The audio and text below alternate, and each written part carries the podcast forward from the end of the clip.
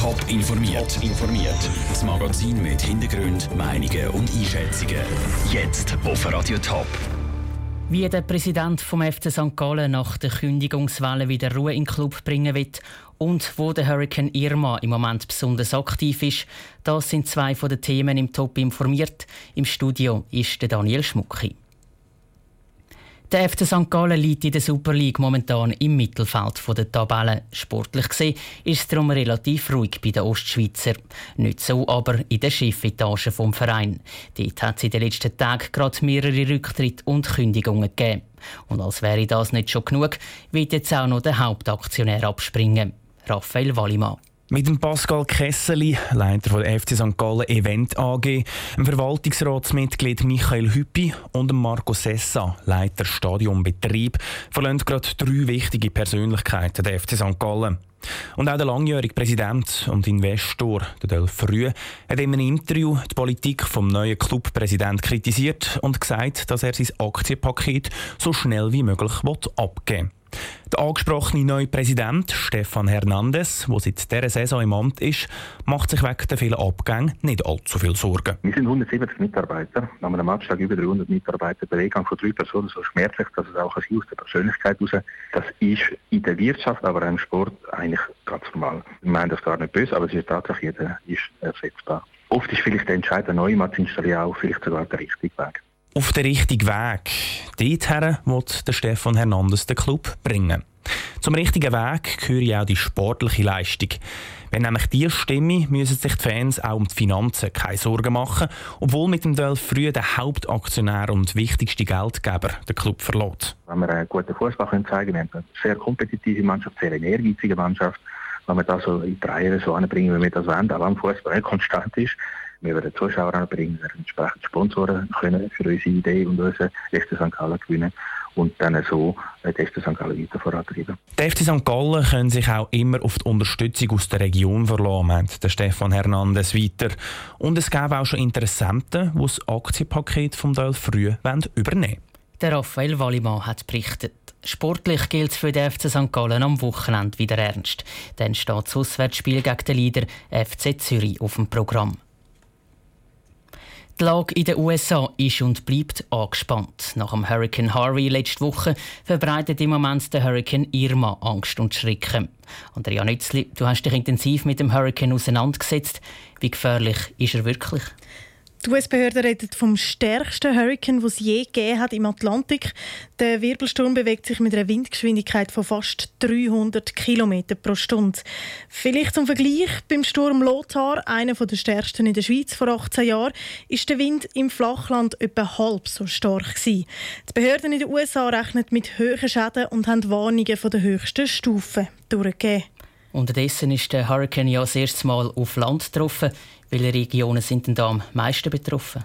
Ja, der Hurricane ist auf der kleinen Karibikinsel Barbuda am Morgen um zwei Ortszeit, heisst am Morgen um 8 Uhr bei uns Schweizer Zeit, das erste Mal auf Land getroffen. Die Behörden warnen die fast 2000 Bewohner, dass sie nicht mehr dürfen rausgehen also ihre Häuser oder in den Häusern sollen bleiben.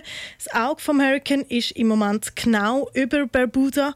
Die Dächer sind schon von den Häusern gerissen worden. Weitere Infos über Schäden und Opfer sind aber noch nicht bekannt. Die Behörden rechnen aber damit, dass es Riesenschäden und auch sicher Opfer wird geben. Wissen die Meteorologen denn schon, wie sich der Hurricane weiterentwickelt, also wohin das er als nächstes zieht?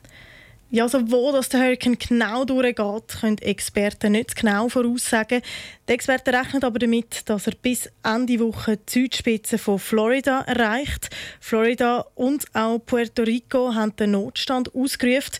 Die Küstenregionen sind schon evakuiert worden und die Behörden richten auch schon Notunterkünfte für über 60.000 Menschen ein. Ob der Hurricane in den nächsten Tagen abschwächt, kann noch nicht gesagt werden. Die Behörden fordern Touristen, die im Süden von Florida sind, auf, sie sollen den Ort verlassen. Danke für die Informationen, Andrea Nützli. Der Hurricane Irma hat auch schon Folgen für Schweizer Touristen. Laut 20 Minuten online sind die Reiseveranstalter dran, erste Kunden zu evakuieren. Stadt Zürich muss Platz schaffen für Asylsuchende. Das ist eine Vorgabe vom Bund. Der Stadtrat hat auch schon einen Standort für ein sogenanntes Bundesasylzentrum gefunden, das Duttweiler Areal Zürich West. Ob dort wirklich gebaut wird, entscheidet aber das Stadt Zürcher Stimmvolk. Das Argument der Befürworter und Gegner im Beitrag von der Vera Büchi. 360 Asylsuchende sollen Platz haben im neuen Bundesasylzentrum auf dem Duttweiler Areal. Der Bau soll 24,5 Millionen Franken kosten. Der Betrag kommt in die Stadt aber wieder zurück über. Der Bund will das Zentrum nämlich für sicher 15 Jahre mieten und würde das Geld darum über die Miete nach und nach zurückzahlen. Der Standort Zürich West ist dazu ideal, findet Isabel Garcia, die Fraktionschefin der Grünliberalen im Zürcher Gemeinderat. Das Staatssekretariat für Migration sei zum Beispiel gerade in der Nähe. Das macht es einfach einfacher, als wenn man die Leute noch für äh, zum Beispiel Anhörungen oder Rechtsanwälte treffen und so weiter noch muss hin und her kutschieren. In der Schweiz gibt es auch eine Schulpflicht, auch für Asylsuchende. Das heisst, die Kinder auch nach bei Schule und so weiter. Das ist zum Beispiel ein weiterer Vorteil. Ähnlich sehen das auch andere Zürcher Parteien. SP, AL, Grüne, CVP und FDP sind für ein Ja zum Bundesasylzentrum auf dem Duttweiler Areal. Widerstand kommt kommt von den Parteien nur von der SVP. Der Standort sei alles andere als ideal, sagt der Fraktionschef der SVP im Gemeinderat, Martin Götzl. Ein Asylzentrum gehöre einfach nicht in grosse Städte. Man muss sogar für eine Schule ausschauen, dass man Platz hat, um das zu bauen. Jetzt wird man das Projekt realisieren. Und in anderen Gebieten, wo der Bodenpreis nicht dermaßen hoch ist und das Quartier florierend und exponiert für allenfalls auch Kriminalität, dann kennt man für das gleiche Geld bedeutend mehr über. Sicherheitsbedenken hat auch eine Gruppe von Anwohnern. Sie wehrt sich nicht nur im Abstimmungskampf gegen das Bundesasylzentrum, sondern auch vor Gericht. Der Rekurs der Anwohner ist aber immer noch hängig. Auch wenn das Stadtzürcher Stimmvolk also Ja sagt zum Kredit von 24,5 Millionen Franken, könnte sich der Bau vom Bundesasylzentrum wegen dem Rechtsstreit noch verzögern. Der Beitrag von der Vera Büchi. Die Abstimmung über das Bundesasylzentrum Zürich West ist in gut zweieinhalb Wochen am 24. September. Top informiert, auch als Podcast. Mehr Informationen gibt es auf toponline.ch.